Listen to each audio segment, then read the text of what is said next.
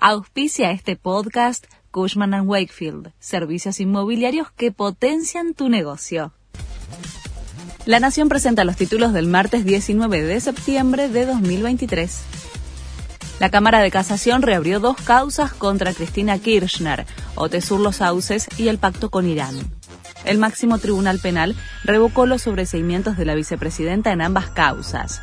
El proceso por lavado de dinero alcanza a Máximo Kirchner, pero no a su hermana Florencia.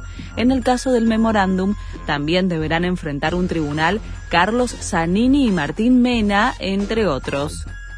La oposición celebró la decisión de casación de reabrir las causas contra Cristina Kirchner.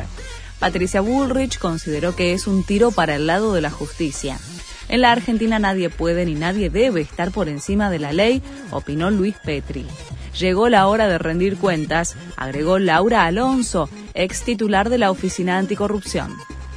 El oficialismo avanza con el proyecto de ganancias en el Congreso.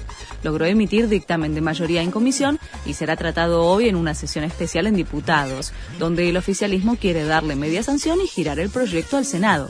Juntos por el Cambio ya adelantó su rechazo. Se espera una movilización en las inmediaciones del Congreso esta tarde para acompañar la votación comienza la 78 Asamblea General de las Naciones Unidas en Nueva York.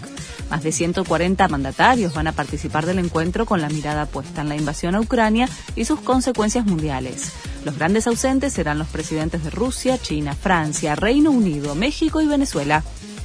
Comenzó la quinta fecha de la Copa de la Liga. Lanús y Sarmiento empataron anoche sin goles. Hoy Boca visita a Central Córdoba a las 18.45 y más tarde a las 21 Huracán se mide ante Gimnasia y Rosario Central ante Independiente. Este fue el resumen de Noticias de la Nación.